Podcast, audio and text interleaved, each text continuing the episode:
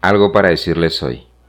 Entre tantas cosas que decir, sí, tengo algo para decirles hoy. El que no miente, prometió. ¿Y qué prometió? Pues de eso hablaremos hoy. Pero antes, hoy lunes 10 de enero, quiero desearles a todos un feliz y bendecido inicio de semana y que disfrutes de este festivo en lo que más te gusta hacer Ya hemos hablado que las promesas de Dios son preciosas y magníficas, además de que Dios cumple todas sus promesas y que la Biblia está llena de promesas. Exactamente, promesas, promesas, promesas y más promesas, pero son promesas de Dios. Qué hermoso y bueno es nuestro Dios. Veamos entonces alguna de las promesas. Dios nos prometió vida eterna. Lo que habéis oído desde el principio permanezca en vosotros. Si lo habéis oído desde el principio, permanece en vosotros. También vosotros permaneceréis en el Hijo y en el Padre. Y esta es la promesa, ojo, y esta es la promesa que Él nos hizo, la vida eterna. Eso está en Primera de Juan capítulo 2, versículo 24 y 25. También en Hebreos 9:15 menciona, y puedo resaltar esta parte, para que reciban la promesa de la herencia eterna. Tenemos vida eterna siempre y cuando permanezcamos en el Hijo y en el Padre.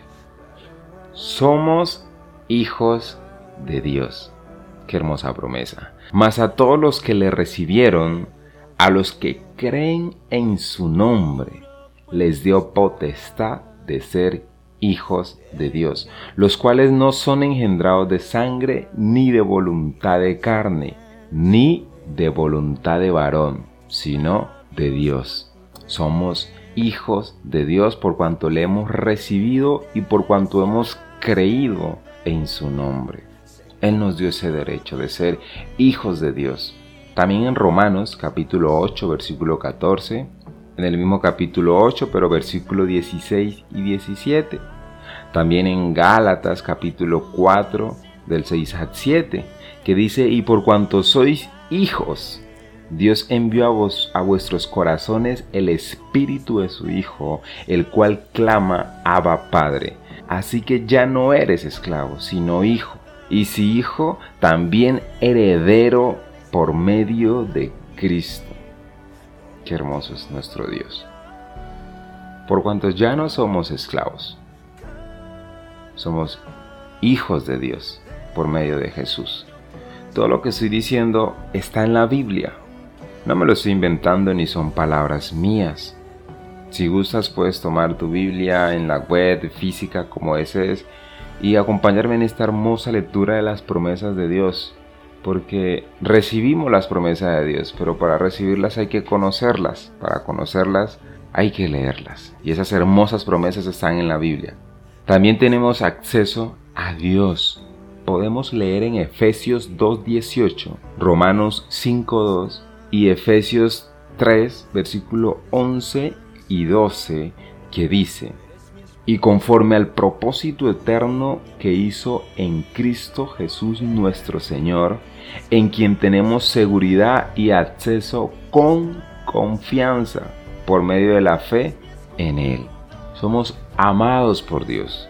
Qué hermosa promesa. Mas Dios muestra su amor para con nosotros en que siendo aún pecadores, Cristo murió por nosotros. Romanos 5.8 nosotros le amamos a Él porque Él nos amó primero. Primera de Juan 4:19. También podemos leer en Primera de Juan 3:11, Efesios 2 del 4 al 5, Juan 15 del 9 al 10, Efesios 3 del 17 al 19, Apocalipsis 1, 5. Cuán hermoso es el amor de Dios en nuestras vidas. Él nos amó con un amor verdadero, con un amor sin fingimiento, un amor real. Dios prometió que nos protegerá hasta el fin. Estamos en las manos de Dios. No hay de qué temer. Y esto me hace acordar a una ocasión que estábamos hablando con unos hermanos, contamos anécdotas de nuestra experiencia como cristiano y comentamos que en algunas ocasiones se le pregunta al creyente, ¿cómo está varón? ¿Cómo está mi hermano? ¿Cómo me le ha ido? Y la respuesta es, me causa gracia, para serles honesto, la respuesta es, ahí en las manos de Dios. Hey, mi hermano, como si estar en las manos de Dios fuera poca cosa. Estar en las manos de Dios es lo más precioso, porque ¿quién nos podrá arrebatar de las manos de Dios?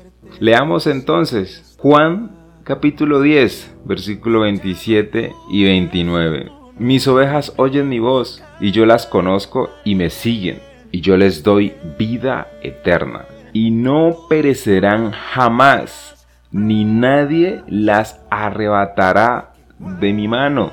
Mi Padre me las dio, y es mayor que todos, y nadie las puede arrebatar de las manos de mi Padre. O sea que sí, estamos en las manos de Dios y no hay otro lugar más seguro que estar ahí, en las manos de nuestro Dios.